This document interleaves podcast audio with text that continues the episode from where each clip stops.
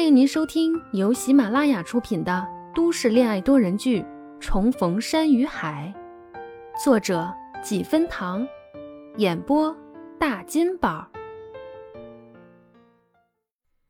第五十三集。对了，还有一件事，就是这两天我发了一笔提成，年后你有空去看看房子，我打算在这边先买房。买房？初旭一下坐起，惊讶道：“为什么突然要买房？”反正以后都要买的。徐佳年漫不经心地看了他一眼，又捡了一颗樱桃放到他嘴边，被他拒绝了。我们住在这里不好吗？我的就是你的，你不用再特意买房，真不用。徐佳年挑眉：“你愿意和我妈一起住？这真没什么。”家里房间有，又有人做饭，出去是真无所谓。他刚想开口，徐佳年似乎看透了他的想法，先开口了：“我不愿意。以后我要是想和自己老婆这样那样，被他看见了多不好啊！”初旭脸红了，随意拍了他一下：“说什么？”初旭，我知道你什么都不缺，也不在乎。但是这些是我想给你，你不要拒绝。我不想什么都没准备就这样让你嫁给我，怕委屈了你。初旭眼眶微红，一个劲儿的摇头。不委屈，一点都不委屈。徐佳年揉了揉他的头。那么说，你愿意嫁给我了？初旭笑了，扑进他怀里。谁要嫁给你了？那说好了，年后有空先去看房子，看上了就和我说。嗯，好。两人抱着，有一句没一句的搭着。初旭被徐佳年摇的早就昏昏欲睡，但想着今天除夕，两人守在阳台上吹冷风，就是为了一起迎接新年，一直强撑着，眼睛睁着。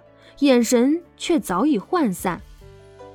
忽然，怀里的手机开始噔噔噔的响，天空砰然炸响，烟花盛放，五颜六色的光在一瞬间照亮了这座城市。初旭一下子惊醒，刚抬起头想吻徐佳年，谁知有人抢先了一步，顺势衔住他的唇，吮含轻舔。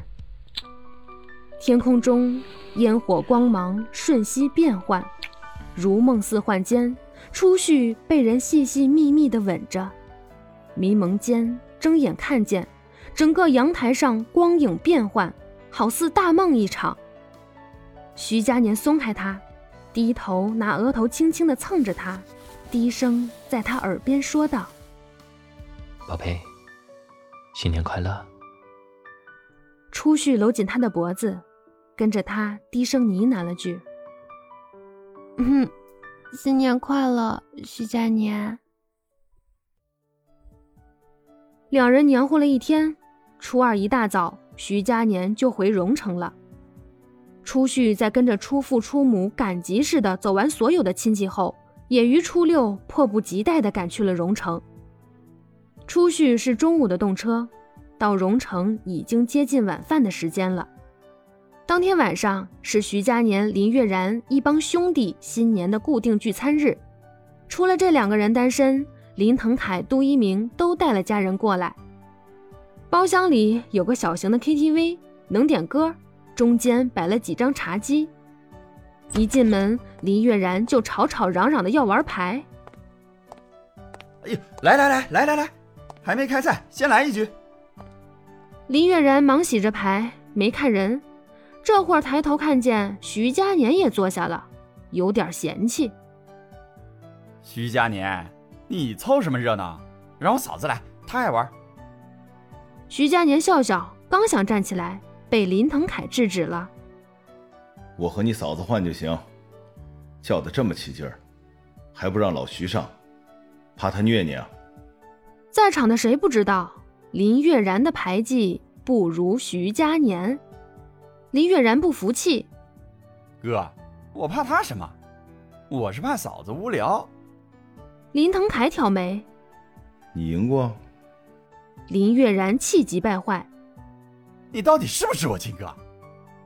这下聚餐的气氛一下子活跃了。林腾凯的妻子陈素洁过来打圆场：“我也有点手痒了，要不嘉年，你先让嫂子玩一把。”徐佳年自觉的让位，那边开始热闹的玩牌，他就走到了角落，给初旭发了一个视频，想了好久都没接。徐佳年正想挂掉，初旭接起来了。入目的是初旭轻颜就丽的脸庞，背后的背影却有点嘈杂。在外面。嗯。初旭刚下动车，还没出站，背着双肩包，又拉着行李箱。这次是提前和林月然联系了，本来想给他一个惊喜，但这会儿人到了他的城市，又接到他的视频，心里一下按耐不住，迫不及待的想告诉他，他来找他了。于是迅速的转过镜头，直接对上了站牌，上面清晰的写着“荣城站”。我在这里。你来荣城了？徐佳年的眼睛一下子亮了。下一秒，迅速转身，疾步往门口走去。找个避风的地方等着，我马上过去接你。初旭笑眯眯的回了一句：“好啊。”徐佳年冲到楼下时，才想起没拿车钥匙，他又折回去拿车钥匙。林月然没多想，也没和初旭联系，随口一问：“马上上菜了，你这么急匆匆的去哪儿啊？”徐佳年真是头一次扬了扬眉，笑得很欠揍，回了一句：“哼，你个单身狗不用知道，接我女朋友去。”林月然气得直接摔了牌：“二十八年的铁树头一次开花，还敢笑我？我谈恋爱的时候，他还不知道蹲在哪个角落哭呢。”林腾凯抚了抚衣袖，淡定地站起来，补刀：“臭小子，你好意思说别人？”要不是你以前渣男的形象太深入人心了，现在也不至于是个女的都对你避之不及。林月然差点一口老血喷出来，果然不是亲哥。